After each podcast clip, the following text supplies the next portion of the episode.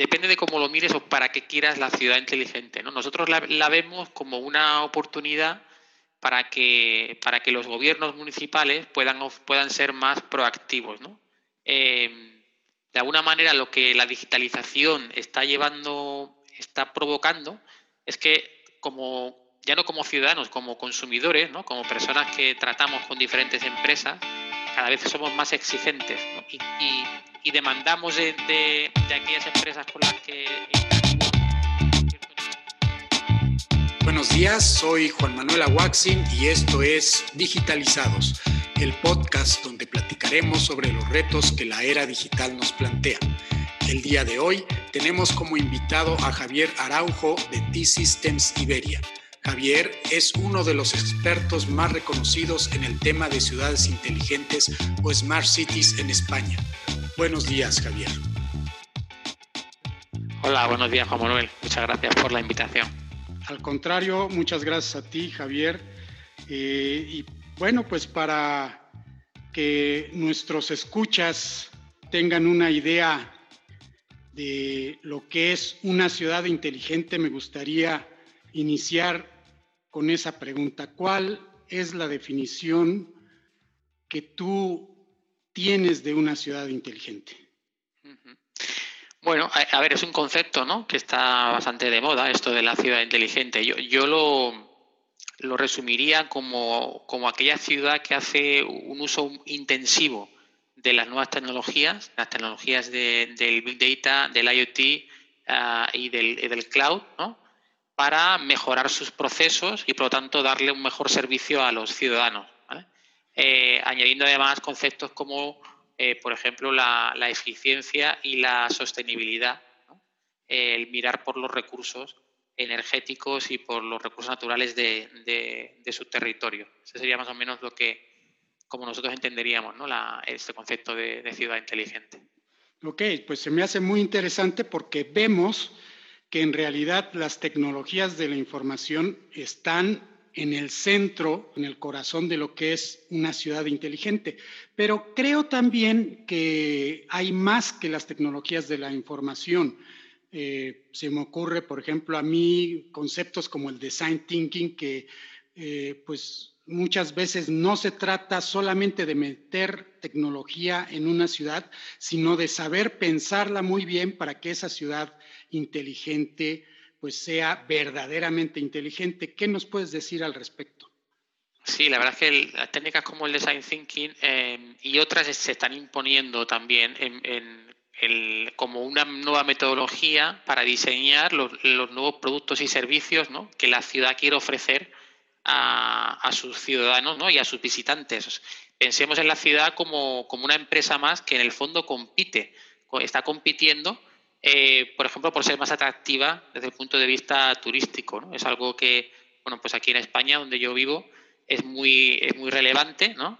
Eh, y por lo tanto, el ser más atractivo eh, implica entender los servicios con la misma con el mismo enfoque que lo haría una empresa privada, ¿no? Y por eso es importante eh, pues metodologías como la del design thinking, ¿no? que, es que, que, implican entender muy bien cuál es tu público objetivo, cuáles son sus necesidades y cómo quieres llegar a ese público objetivo con, alguna solución novedosa.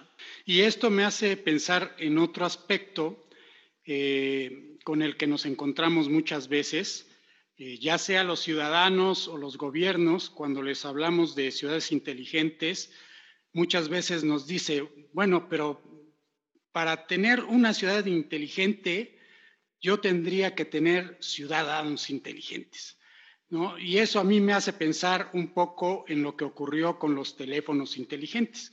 ¿no? Los teléfonos inteligentes surgieron sin que tuviéramos verdaderamente, pues, personas que supieran utilizar ese teléfono inteligente. Primero se nos dio el teléfono inteligente y después aprendimos a utilizarlo. Entonces yo veo también las ciudades inteligentes un poco de esta forma. Pues si a ti te dijeran qué teléfono quieres el día de hoy, pues no dirías quiero un teléfono convencional que solo me sirva para llamar. Entonces hago esta analogía con las ciudades. Muchos dicen, bueno, primero necesitamos los ciudadanos inteligentes y después me vas a proveer la ciudad inteligente. Yo pienso que es al contrario, ¿no? Tenemos que crear una ciudad inteligente y hacer que los ciudadanos entonces se adapten a esta ciudad. ¿Qué nos puedes platicar sobre, sobre esto? ¿Qué piensas sobre esta reacción? Pues bueno, depende de cómo lo mires o para qué quieras la ciudad inteligente. ¿no? Nosotros la, vemos como una oportunidad para que, para que los gobiernos municipales puedan, puedan ser más proactivos. ¿no? Eh, de alguna manera lo que la digitalización está llevando, está provocando, es que como ya no como ciudadanos, como consumidores, ¿no? como personas que tratamos con diferentes empresas, cada vez somos más exigentes y, demandamos de, aquellas empresas con las que interactuamos un cierto nivel de servicio, cierta calidad. Eso nos pasa cuando, cuando compramos en, en online. ¿no? Hay una gran empresa que nos ha inculcado a todos una manera de, hacer venta online y esperamos ese nivel de servicio de todas las empresas, de todas las demás.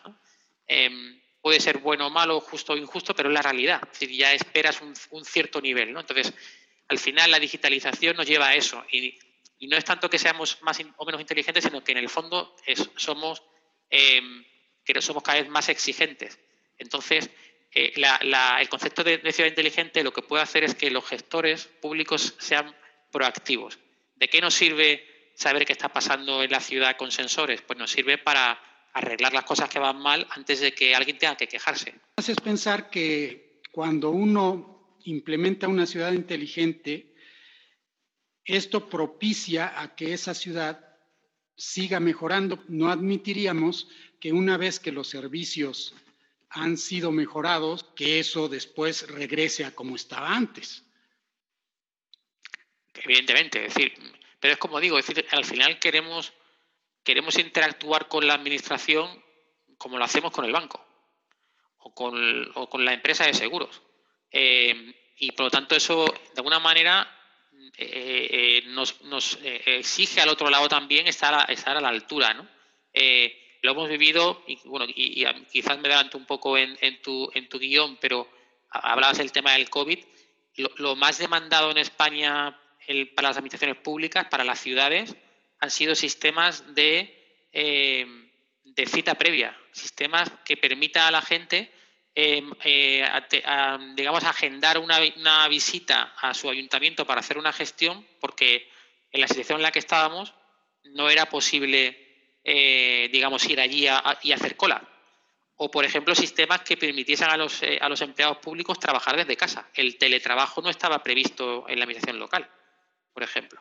Sí, yo creo que eso ha sido una revolución que pocos gobiernos, sobre todo los de más bajo nivel, como un municipio, no creían absolutamente que era posible, ¿no? Porque un funcionario público tiene que estar en las instalaciones del municipio, por ejemplo, para servir a los ciudadanos. Y los ciudadanos iban a, a la municipalidad o al municipio para recibir ese servicio. Entonces, creo que precisamente con lo que mencionas que está sucediendo ahorita con el COVID, pues eh, ha habido una concientización de que sí es posible. Sí, sí, o sea, ha sido, bueno, por, por causa de fuerza mayor, ¿no? Como diríamos, pero efectivamente, es decir, las prioridades han cambiado, ¿no? Eh, y, y, al final bueno, la, administración pública se ha visto afectada probablemente más que, otros sectores que ya estaban más digitalizados, pero evidentemente desde el punto de vista del ciudadano, que es el cliente de la ciudad, em, ya más allá de si somos más smart o menos, lo que somos es exigentes, o sea, demandamos y no entendemos que, con una administración no podamos hacer lo mismo que hacemos con un banco. Em, y yo creo que eso al final es lo que eh, eso, eso, es un proceso que no tiene marcha atrás, es decir, que es que es así y, por lo tanto, bueno, le podemos poner la etiqueta que queramos, pero, pero no va a tener marcha atrás. Aquí tenemos otro concepto que se me hace muy interesante y es el de diferenciar entre lo que es una ciudad inteligente y lo que es una ciudad digital. ¿Qué nos puedes decir sobre esta diferencia? ¿Qué hay de más en una ciudad inteligente? Bueno, en la inteligente al final lo que tienes es un, un, bueno, un uso adicional a, eh, a, la información que obtienes previa a la digitalización, ¿no? o como consecuencia de la digitalización. una cosa no, probablemente no va a ser posible sin la otra. La digitalización es necesaria si quieres llegar a cierto nivel de inteligencia. En la parte de inteligencia, pues puedes tener casos de usos específicos que te que tengas diferentes algoritmos, diferentes procesos que, que te ayuden a tomar decisiones. No, voy a decir que tomen decisiones por sí solos, eh, que bueno, que eso estuve hace no mucho tiempo en una en una eh, un evento en el que había un, hablaba un experto en, en, inteligencia artificial, ¿no? Y me gustó mucho su título porque decía, y la inteligencia artificial no nos vengamos arriba, ¿no?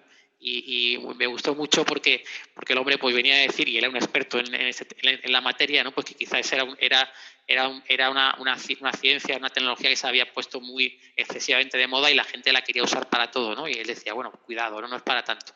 Bueno, hay cosas, efectivamente, hay, hay campos, ¿no? como por ejemplo el de la, el de la, analítica de vídeo, ¿no? de imágenes, que está muy avanzado y, se está haciendo muchas cosas, también el, el tema, evidentemente, de la, de la de la, eh, del reconocimiento de voz, eh, de la gente, de los, los, lo que son los chatbots, ¿no? sistemas de, de, atención automatizada.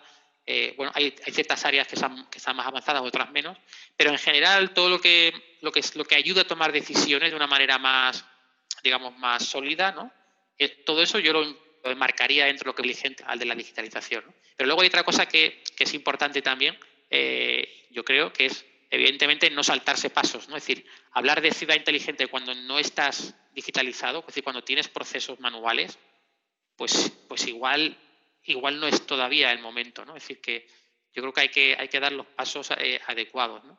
Eh, y hablar primero de, la digitalización, hablar del e-government, ¿vale? que, es, que también es un paso antes, pero que, bueno, ahora, ahora, por ejemplo, con todo esto del COVID es importante, ya lo hemos mencionado, ¿no? La capacidad de poder de poder eh, relacionarte con tus ciudadanos de manera, digamos, eh, eh, telemática, pues esto es, muy importante. y luego una vez que tengas todo esto, pues oye, sobre esto construir, ¿no? Construir lo que serían ya soluciones de, ciudad inteligente, ¿no? Creo que aquí también has mencionado un aspecto que muchos han notado o que les preocupa de las ciudades inteligentes, que es la analítica de videos. Eh, vemos que hay posiblemente dos decisiones diferentes que se han hecho en el mundo. Por un lado tenemos países como China, en el que la analítica de videos se ha convertido en una herramienta imprescindible. El gobierno lo está utilizando y no se cuestionan creo que ni los mismos chinos eh, de que los estén grabando, ¿no? Prácticamente, pues a ellos no creo que no les importe, pero no hay eh, tanta oposición a ello. Y del otro lado, pues tenemos los países europeos eh, y pues los países occidentales en general, que incluso pues han establecido leyes para que no se pueda utilizar la analítica de videos. Eh, podemos ver los beneficios de una, eh, por ejemplo, para cuestiones del crimen, y podemos ver los beneficios de la otra en cuestión de privacidad. Eh, ¿Cuáles han sido pues, las experiencias que, que tienen en España sobre este tema? Bueno, aquí sí, como decías, ¿no? Eh, el, el, digamos, dentro de la legislación europea es bastante restrictiva con, el tema del, uso de las imágenes. Em, por ejemplo, en, espacios abiertos, en espacios públicos, solo las fuerzas del Estado, solo las fuerzas de seguridad pueden, pueden realizar grabaciones en el espacio público, solo para, para temas exclusivamente de seguridad.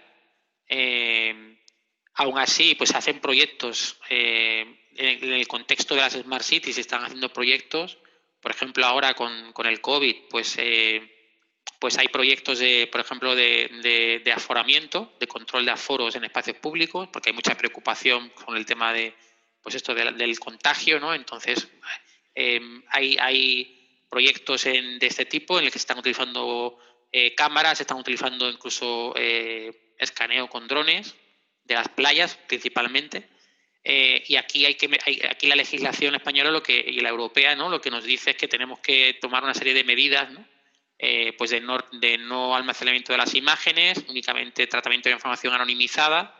Eh, y bueno, en ese, en ese, sentido, para esto se está utilizando. todo lo que es, ya digo, control de aforos y luego hay también bastantes temas de gestión de la movilidad, por ejemplo aquí sí hay también bastante, pues todo lo que es eh, conteo de, vehículos, ¿no? identificación de vehículos. Em, pero ya digo, es bastante restrictiva la, normativa aquí, entonces tampoco se pueden hacer cosas mucho más allá de, esto, porque lo que es la videovigilancia está muy restringida a, las fuerzas de seguridad. Ok, pues eso me hace pensar también que una ciudad inteligente no solo incluye dispositivos como las cámaras, sino que hay otro tipo de sensores que nos van a poder eh, enviar información para saber el estado de nuestra ciudad y poder tomar mejores decisiones. Platícanos un poquito sobre cómo está relacionado el Internet de las Cosas con las ciudades inteligentes. Bueno, es una Internet de las cosas, así como a alto nivel, ¿no? Pues sería eh, las tecnologías de comunicación que nos, nos permite, eh, básicamente por un tema de, reducción de costes, ¿no? Eh, conectar cualquier objeto a, Internet, cualquier dispositivo, cualquier wearable, ¿no? Hoy día un reloj, un, la báscula, el, robot de cocina, ¿no? Cualquier equipo casi que compramos hoy día de consumo, pues tiene conexión wifi, ¿no? Y eso es parte del Internet de las cosas. Entonces, esto en el contexto de una ciudad tiene sentido cuando queremos desplegar eh, dispositivos en el, en, el, en el, terreno, ¿no? Sobre el terreno, que nos den información o que incluso se permitan, eh, nos permitan ser controlados de manera remota. Eh, entonces, para nosotros es una, es una herramienta más, no es el fin, pero es, un, es parte ¿no? del, del, camino si queremos que la ciudad sepa más ¿no? de lo que está pasando en el exterior. Entonces, eh, bueno, la mayoría de los proyectos ¿no? Eh, normalmente de, Smart City vienen, tienen o bien una parte de analítica muy importante o, bien una parte de, de, Internet de las Cosas porque implican el despliegue de, pues, diferentes dispositivos en el, sobre el territorio. ¿Qué ejemplos de proyectos nos puedes mencionar que se han desarrollado en España? Eh, ¿En qué ciudades, en qué etapas se encuentran actualmente? Bueno, pues aquí tenemos un poco de todo porque, porque la verdad es que en esto eh, España es un país bastante maduro. Eh, hay una, hay una, bueno, hay varias asociaciones, pero yo diría la más importante es la RECI, que es la Red Española de Ciudades Inteligentes si el que tenga curiosidad y, ponga Reci en, Google, pues va a ver, va a ver el listado de, ciudades que hay ahí, que al final es una, es una comunidad de, ciudades con, el objetivo eh, de, compartir experiencias, necesidades ¿no? en el ámbito de los proyectos de, Smart City. ¿no? Somos además un país con, una financiación muy intensa por parte de la Unión Europea, de los países, claro, bueno, probablemente Polonia tenga, tenga más... Eh, más eh, eh, financiación, pero somos los países que, históricamente han recibido más, más dinero en proyectos de, Smart Cities. Eh, son proyectos que se gestionan o bien desde, el gobierno o bien localmente por cada municipio. Y por tanto yo diría que si una primera etapa, pues solo las grandes ciudades, ¿no? Barcelona principalmente, Madrid, Sevilla, Valencia, pues hacían proyectos de Smart City. Ahora estamos en una fase en la que bueno, hay proyectos en ciudades de, de pequeñas, medianas, proyectos grandes incluso, eh, y básicamente eh, un poco de todo. Yo diría que el, el, común denominador es el concepto de plataforma de Smart City, yo diría que es el, concepto o el elemento transversal. Aquí eh, existe esa visión más, bien, más transversal de la ciudad, en el cual pues, toda la ciudad funciona como, como, un, como un ecosistema, ¿no? donde una plataforma agrega información de los diferentes subsistemas, ¿no? Eh, tráfico, calidad medioambiental, eh, energía, residuos, etcétera. Hay una plataforma que, agrega toda esa información que sirve como de, como de columna vertebral sobre la cual se despliegan una serie de aplicaciones ¿no? que permiten gestionar todos esos subsistemas y luego hay como un cuadro, un gran cuadro de mando, un dashboard ¿no? de ciudad que a nivel operacional y, también a nivel político pues permite eh, dar una visión de cómo está funcionando esa ciudad. Entonces, ese concepto de plataforma sería como, como, el, como el, común denominador de, la mayor parte de los proyectos que, se, ejecutan aquí. Hay una norma UNE, una norma que permite, o sea, que define un modelo teórico de, plataforma de ciudad inteligente que las diferentes soluciones de mercado pues eh, eh, están alineadas con ese modelo suele ser un requisito de todos los proyectos que salen. Y bueno, yo te diría que en T-Systems Iberia, por ejemplo, pues tenemos dos proyectos de referencia grandes, uno en la ciudad de Gijón, en el norte de, España, donde estamos haciendo pues un proyecto multi, digamos, multiárea, ¿no? Eh, con diferentes elementos.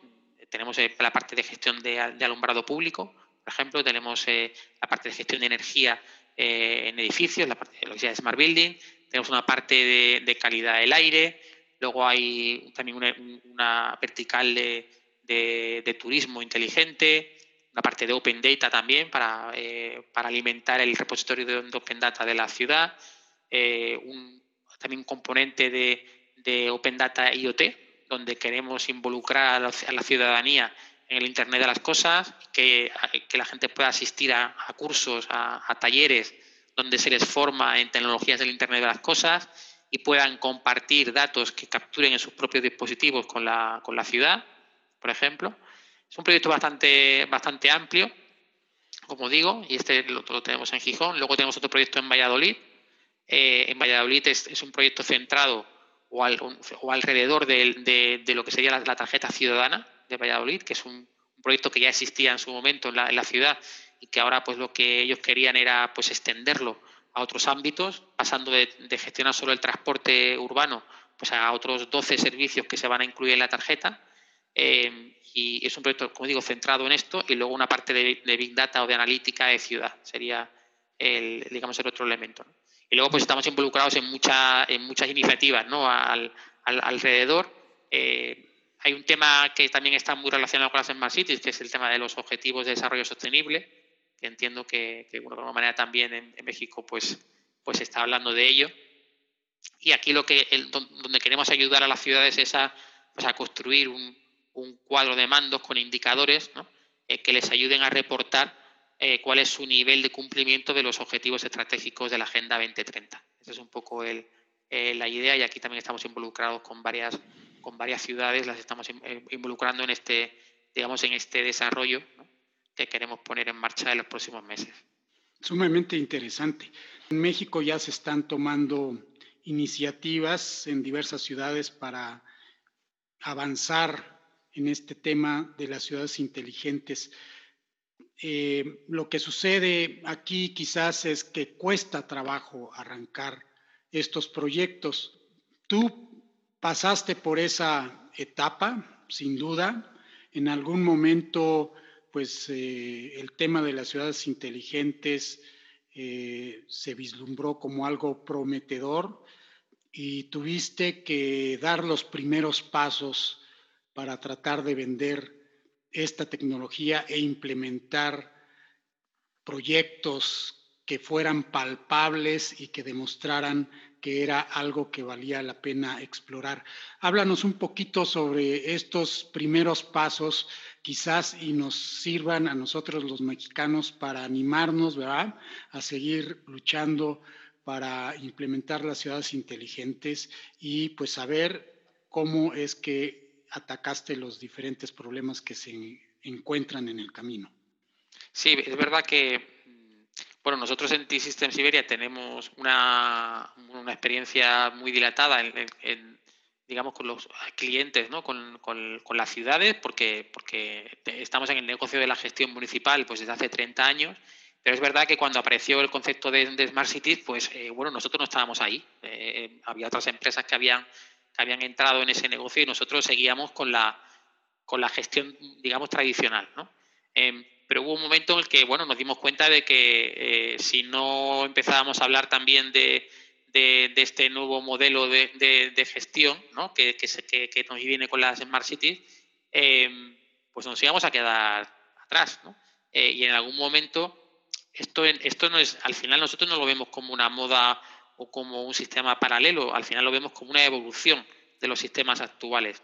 Eh, es una forma, eh, la Smart City, de enriquecer los procedimientos, los procesos de gestión municipal actuales.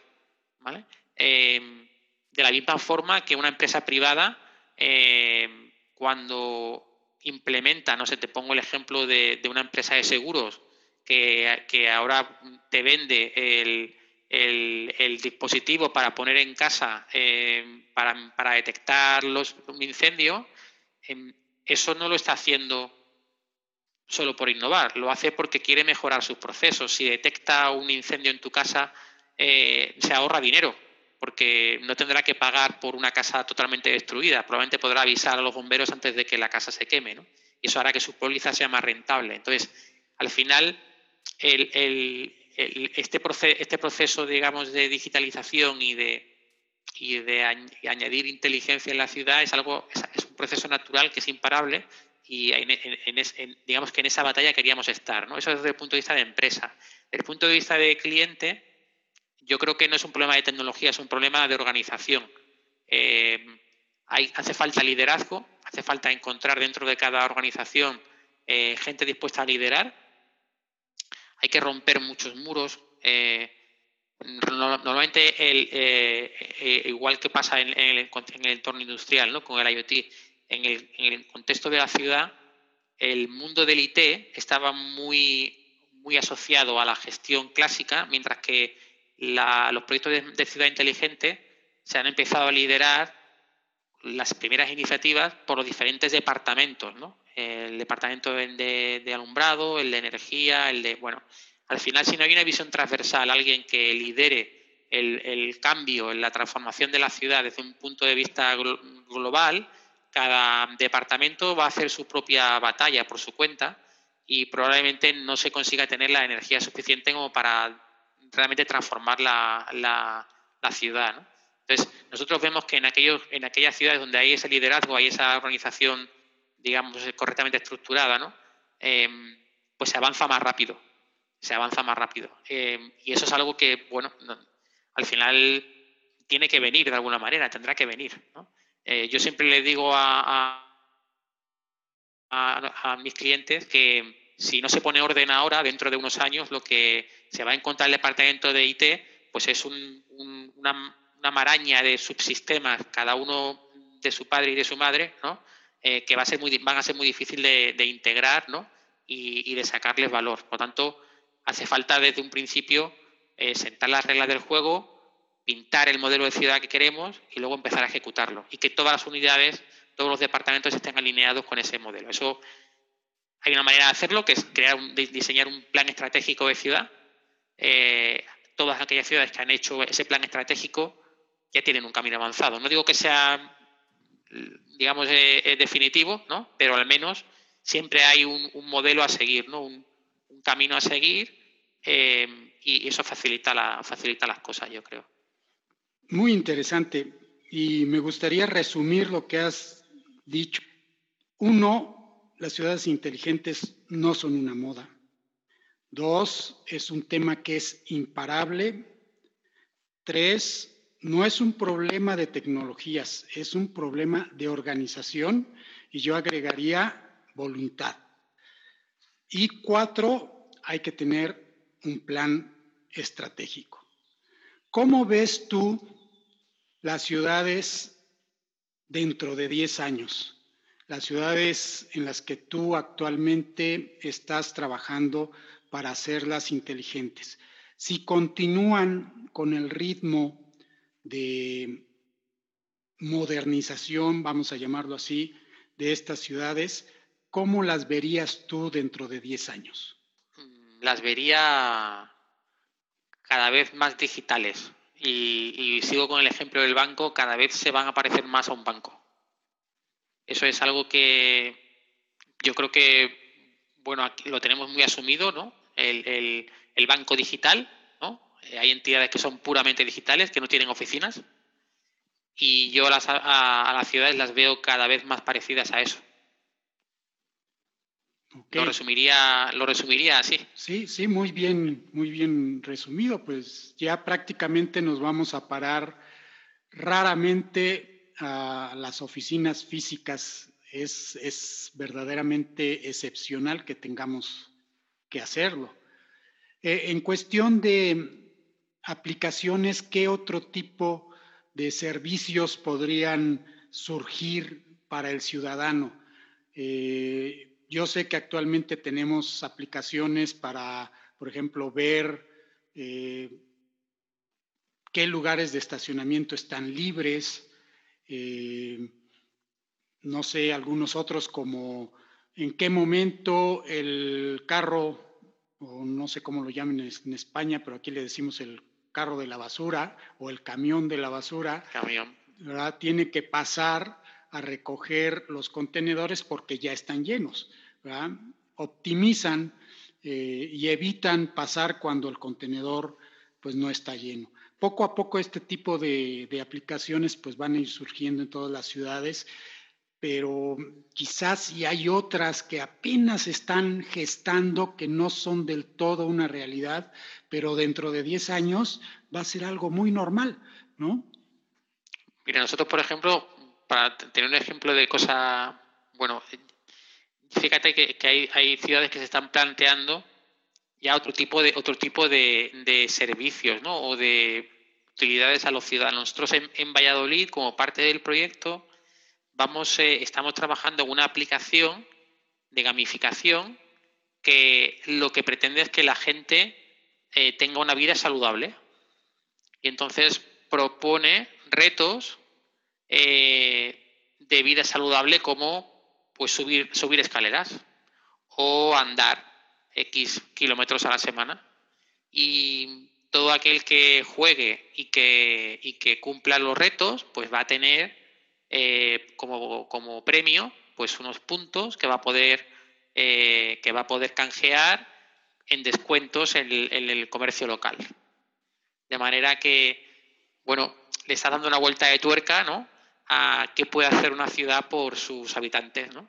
Pensando en la, en la, bueno, en algo más que dar un servicio como esto que tú mencionabas, que son evidentemente también necesarios, ¿no? Pero, pero fíjate cómo ya no hay sitios donde están pensando en, en, un, en, un, en, una, en un, una fase siguiente, ¿no?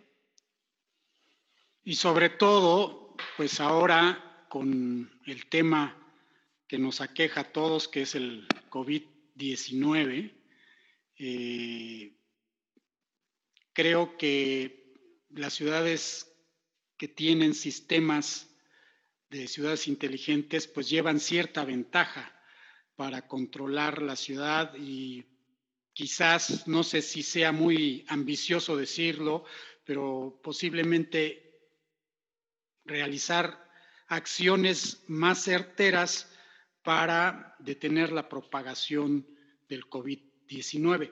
¿Cómo piensas tú que podría ayudar una ciudad inteligente en problemáticas como esta, en la que necesitamos tomar acciones para evitar la propagación del virus?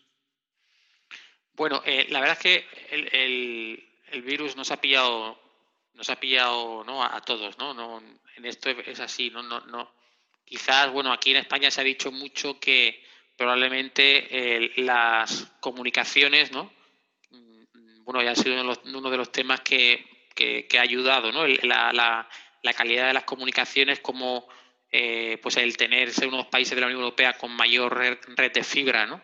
Eh, pues ha hecho que, pues que todo el mundo pueda irse a su casa a trabajar, ¿no? Y, que nada se haya caído. Es verdad que no hemos tenido una caída de la red, ni, y por lo tanto, bueno, es un tema que, sé, que, que yo creo que ha ayudado, ¿no?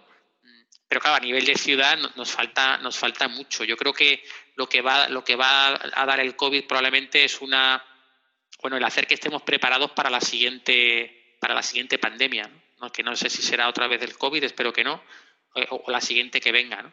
Eh, y que ciertos, bueno, ciertos temas que, a lo mejor se podían plantear a nivel oportunístico, pues que, que, vengan para quedarse, ¿no? Eh, entonces, bueno, todo lo que es el concepto de entender cómo la gente se mueve por la ciudad o, eh, comparte los espacios públicos, pues esto dentro de lo que sea eh, dentro de lo que viene siendo la, la, normativa de protección de datos, pues va a ser, yo creo que va a ser algo que la que los, los municipios van a, van a, incidir. ¿no? Hasta ahora se hacían muchas analíticas eh, del turismo, ¿no? de cuánta gente venía, eh, de dónde venía. Bueno, pues yo creo que se aprovecha esa misma tecnología de analítica sobre redes móviles para, pues para entender un poco mejor en la época del, confinamiento, ¿no? Eh, pues es, realmente qué movimientos de, población se estaban produciendo, de qué regiones a qué regiones. ¿no? Por ejemplo, se ha demostrado ¿no? con un estudio de este tipo, de, además uno de nuestros partners, que, eh, que Madrid era una, una región eh, plena, digamos, que, que, ha tenido un impacto muy importante en la expansión del virus, porque demográficamente mucha gente no es de Madrid. ¿no? Entonces, cuando los fines de semana, pues la gente salía afuera ¿no? y, iba a, otras a otras regiones. ¿no?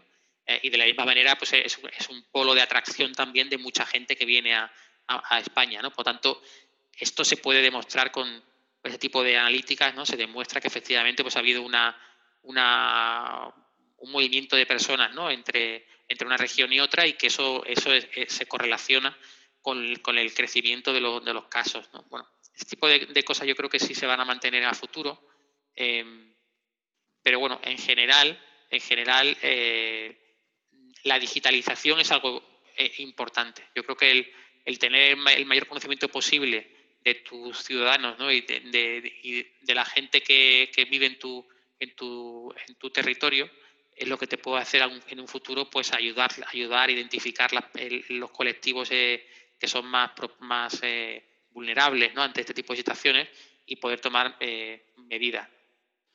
Fíjate que me hiciste recordar la época en la que fue introducido el euro en Europa. En ese entonces yo estaba viviendo en Francia y pues cada país sacó sus monedas y sucedió lo que tú estás diciendo ahorita con Madrid, que pues llegaban turistas y esos turistas se iban a otro lugar. Y se me hizo muy interesante porque había un artículo de la propagación que había gracias simplemente al comercio y al turismo. ¿Cómo lo mostraban? Pues viendo la cantidad de monedas españolas que llegaban a Francia y viceversa, ¿no? Entonces, este, creo que es, un muy buen punto y me hizo pensar en este estudio que se hizo en esa época. Muy interesante, pues sí, en verdad, la densidad y la comunicación de una entidad, pues influyen para la propagación del virus. Eh, actualmente se dice que estamos aproximadamente a un 60% eh, o que tenemos un 60% de la población viviendo en las ciudades y un 40% aproximadamente viviendo en las zonas rurales. Si comparamos esto a los años 50, donde era completamente inverso, el 30% de la gente vivía en las ciudades y el 70% vivía en zona rural, pues vemos que es un cambio eh, gigantesco. Eh, en el post-COVID, eh, ¿tú qué piensas? ¿Crees que las personas van a buscar vivir fuera de las ciudades o al contrario, van a buscar vivir dentro de las ciudades porque pues hay más servicios de salud, eh, si tienes algún problema pues es más fácil que seas atendido. Eh, ¿Qué causas podríamos esperar en la configuración de las ciudades después del COVID desde tu punto de vista? Pues eh, me parece interesante la, pregunta. Aquí hablamos también en España de, la España vacía, ¿no? que es de ese, de ese gran territorio que tenemos ¿no? en, en las zonas no urbanas. ¿no? Eh, no lo sé, yo esto lo, he hablado con compañeros, con amigos, ¿no?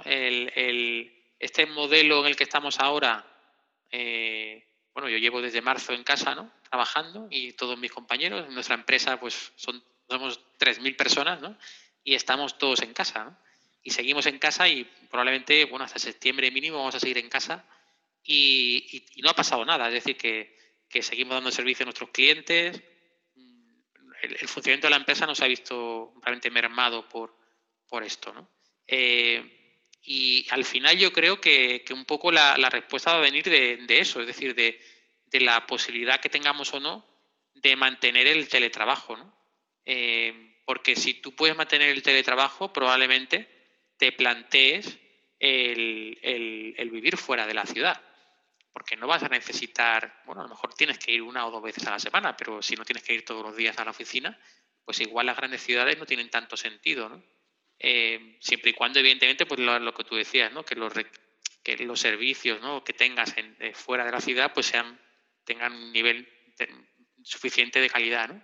Pero yo creo que va a depender un poco de eso, porque al final la gente se configura su vida alrededor ¿no? del trabajo, de la educación de los hijos. ¿no? Entonces, si eso puede cambiar, yo creo que mucha gente eh, va, va a cambiar su modelo y cuando eso ocurra, van a cambiar muchas cosas de las ciudades, de las grandes ciudades. Es decir, que están configuradas ahora en, un modelo, ¿no? En un, formato que no es que no es sostenible, ¿no? Al final, eh, eh, a largo plazo, ¿no? Eh, porque al final hay, hay saturación de todos los servicios. Se dice que la gente debería usar más el servicio público, pero en la realidad es que si todo el mundo lo usara, pues se, se colapsarían, ¿no?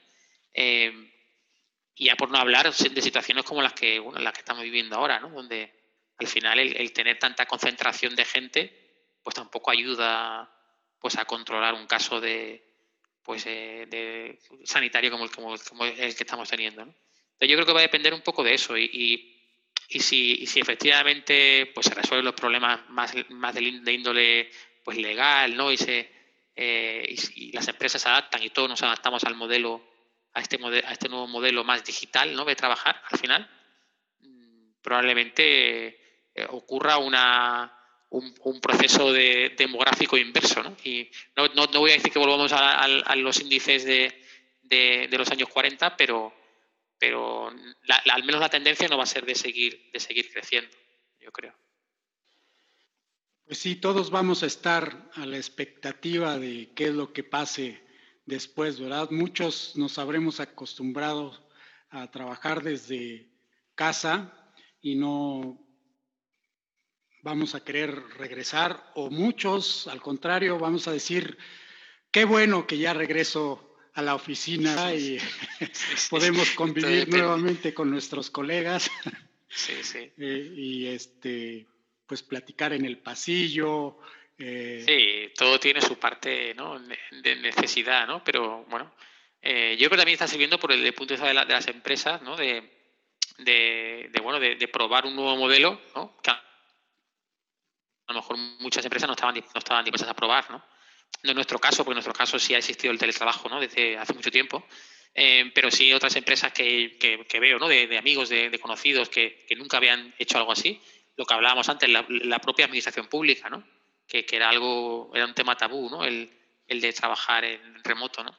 Y bueno, cuando lo haces y funciona, pues ¿por qué no, no? Vas a mantenerlo, ¿no? Al final, la mejor, la mejor manera de tener empleados eh, productivos es tener empleados contentos, ¿no? Así es. Pues desde marzo están ustedes eh, en casa. Creo que nos llevan pues un, mes de ventaja porque en México, eh, a pesar de que en marzo ya se hablaba de quedarse en casa, pues considero que la mayoría eh, nos encerramos verdaderamente en abril. Quiere decir que pues tú estás en el futuro, porque pues el virus es el mismo, eh, no son los mismos ciudadanos, eh, quizás algunos aspectos que no está para nada probado, genéticos, hagan que en una población se comporte de una manera y en otra de otra, pero pues creo que de manera general se está comportando igual. Háblanos un poquito de este, de este futuro, qué nos espera eh, dentro de un mes. Nosotros, eh, de acuerdo a lo que está sucediendo, desde mi punto de vista, hace una semana, diez días, que fue a principios de julio, eh, la pandemia aparentemente se encontraba en su punto máximo. Actualmente no podemos decir que ya la estamos librando, al contrario, es el momento en el que hay que salir menos quizás. Eh, entonces, pues, ¿qué, ¿qué nos espera dentro de un mes ustedes que ya empezaron a salir un poco y a retomar ciertas actividades? Bueno, pues, pues os diría que, vais a sentir raros ¿eh? cuando salgáis a la calle y, veáis a un conocido y no sepáis si le tenéis que dar la mano o un abrazo o el codo, ¿no? Eh, y, y, un poco así, ¿no? La verdad es que eh, pierdes un poco esa... Tienes miedo, ¿no? Cuando sales, ¿qué hago? Si... Bueno, poco a poco te vas acostumbrando a otra vez a retomar la vida de antes, pero con muchas precauciones. Lo que a mí me llama la atención es que, por yo me acuerdo hace, pues que sin que pasara esto de la pandemia, ¿no? que a veces veías a alguna persona asiática ¿no? en, el metro ¿no? de Madrid y la veías con mascarilla y nos llamaba la atención. Y decíamos, uy, ¿por qué va con mascarilla? ¿no? ¿Qué le pasará? ¿no? Y, también recuerdo cuando empezó el confinamiento aquí en España que pues salías a algún sitio donde tenías que salir por, ¿no? por, obligación y te sentías súper raro con la mascarilla. Y ahora es un tema que lo tenemos súper asumido. todas las personas, los niños, todo el mundo sale con mascarilla.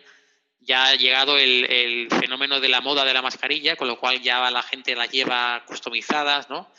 Ahí que la llevan de colores, la bandera de España, en fin, hay, hay todo, una, todo, todo un comercio alrededor de la mascarilla, es un complemento más de moda, diría yo, y, y, normal, es decir, yo la semana pasada fui a un, centro comercial por primera vez, ¿no?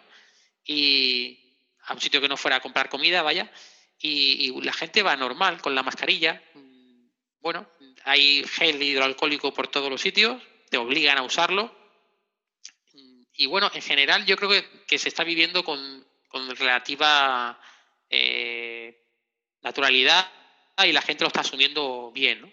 Em, yo os recomendaría eso, es decir, que mantengáis, bueno, es un mes, tampoco es, mucho más tiempo, que mantengáis en, la medida posible, ¿no? Pues, pues la, distancia y las normas que, que, al final se están imponiendo en todos los sitios y que la curva baja, al final acabará bajando como en todos los sitios. Esto es, es así. Y, bueno, y esperemos que no que más o menos se mantenga. ¿no? Aquí tenemos ahora tenemos algunos rebrotes en algunas zonas. Hay gente que se ha, que se ha vuelto a, digamos, a no a confinar igual que antes, pero sí hay ciertas restricciones en ciertas zonas. Se está intentando controlar esos rebrotes, ¿no? Y bueno, espero que, que, se, que se mantengan bien y que no, no tengamos que volver todos otra vez a, pues a, confinarnos. ¿no? Eso esperamos que pues dentro de unos 30 días estemos eh, ya saliendo y reactivando nuestra vida, no como era antes, como lo dices, pues todos tendremos que tomar las precauciones y nos quedaremos con las ganas de, abrazar a, todos nuestros amigos y quizás a, los familiares, al menos por un tiempo en el que se vean las cosas pues más claras. Es lo que aquí llamamos la, nueva normalidad, ¿no? Exacto, sí, igual aquí se llama la nueva normalidad, que todavía no nos queda claro cuál es esa nueva normalidad porque estamos todos confinados, pero pues como ya lo mencionaste, al salir vamos a empezar a, a entenderla y asimilarla mejor. Pues me gustaría pasar a una última parte de este podcast, eh, que es pues el otro lado de la moneda. Ya vimos eh, el aspecto pues profesional, ¿verdad? Eh, que ocupa tu vida. Y pues como tengo el gusto de conocerte, Javier, y sé que eres pues una gran persona, muy humana, y además pues comparto muchas de las cosas que, que te gusta hacer.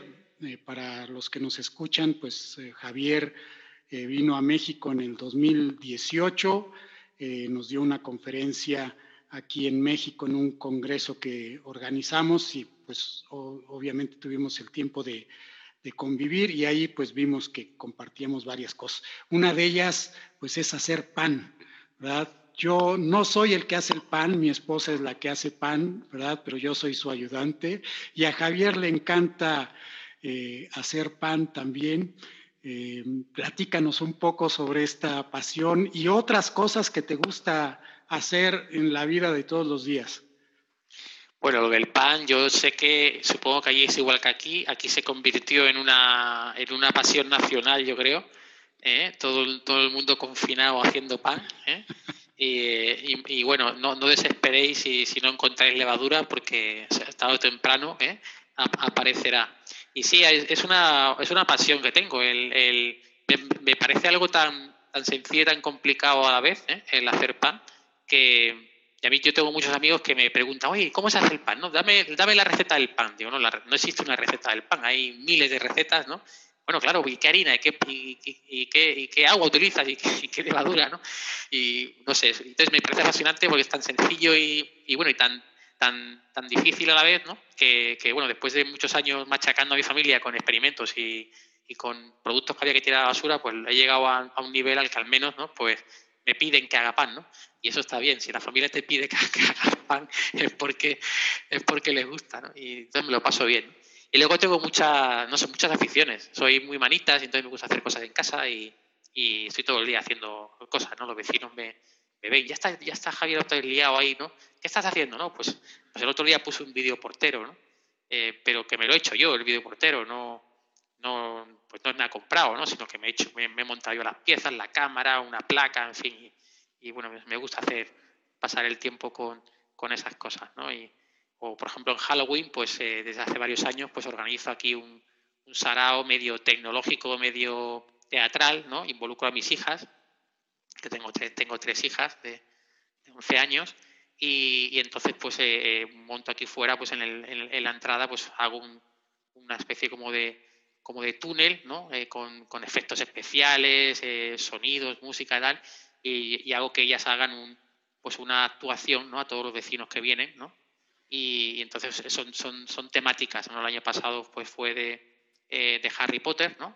Eh, y, este año queríamos hacerla de, de, la familia Adams, pero no sé si vamos a poder, porque con esto del COVID, pues igual no me dejan, ¿eh? no, no parece adecuado hacerlo, pero bueno, ya tengo ahí el plan y tengo ahí el contenido.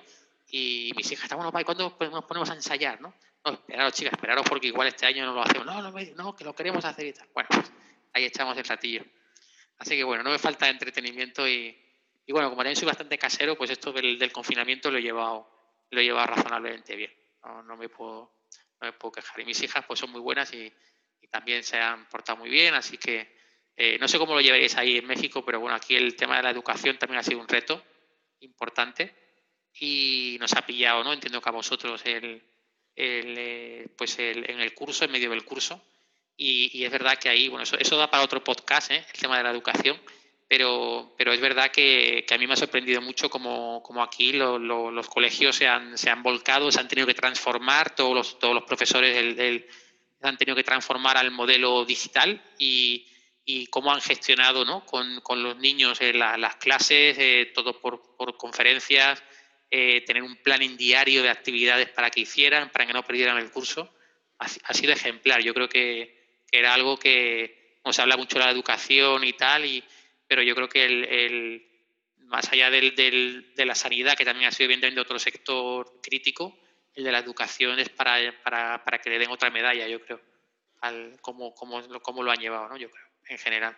Sí, tienes razón, y yo creo que va a ser también otro de los sectores que va a tener un cambio muy grande, el de la educación, porque muchos no creían en la educación a distancia eh, y, pues sobre todo los, jóvenes son quienes más están utilizando este tipo de aprendizaje.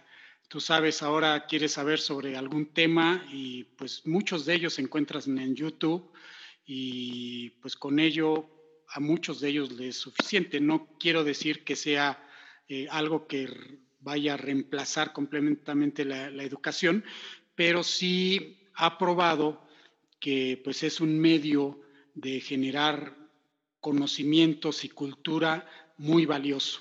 Y ahora pues todos hemos tenido que aprender a formarnos eh, por medio de la telepresencia y las universidades, al menos aquí en México, pues van a regresar con un esquema que es mixto. Va a haber partes de las clases que van a ser presenciales, otras que van a ser a distancia e incluso otras que si no puedes estar presencialmente, pues va a estar la clase en línea. Creo que ese aspecto eh, verdaderamente eh, tienes eh, toda la razón, ¿no? Te va, va a cambiar. Y regresando un poquito a lo que mencionabas de hacer cosas, pienso también que la cuestión de cultivo en casa ha sido algo que creo que se ha dado también en esta época de pandemia. Tú ya eh, lo hacías, eh, de mi lado también lo hacía, pero muy poco. Y si vieras ahorita mi jardín, pues la producción ha aumentado en un 500% porque estamos produciendo hasta lo que, hasta lo que no se da en, en Puebla, que es de donde te estoy hablando en este momento el tema es no tener, no tener que salir, ¿no? Pero, pero sí, sí, sí, vamos, desde luego. Luego hay otra cosa que también se ha dado mucho, que, es el, que son los huertos urbanos, es decir, no solo en casa, sino en lugares compartidos, ¿no? Donde ir a, donde ir a, plantar, ¿no? Y a, cultivar. Pero es verdad que, bueno, que supongo que con las restricciones de movimiento, pues en, esta época se ha quedado, se ha quedado aparcado. Pero sí, sí, al final todo lo que puedas hacer en casa te lo, te lo intentas hacer, sí, sí. Muy bien. Pues Javier, ha sido un gusto tenerte como invitado en este podcast. Te agradezco mucho.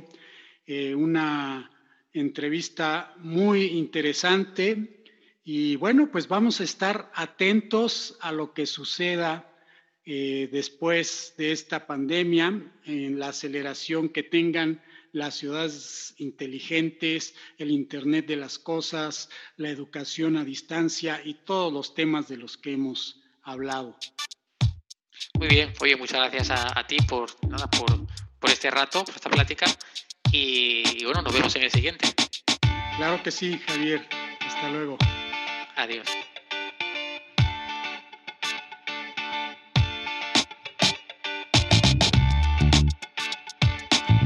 Este fue nuestro primer episodio de Digitalizados.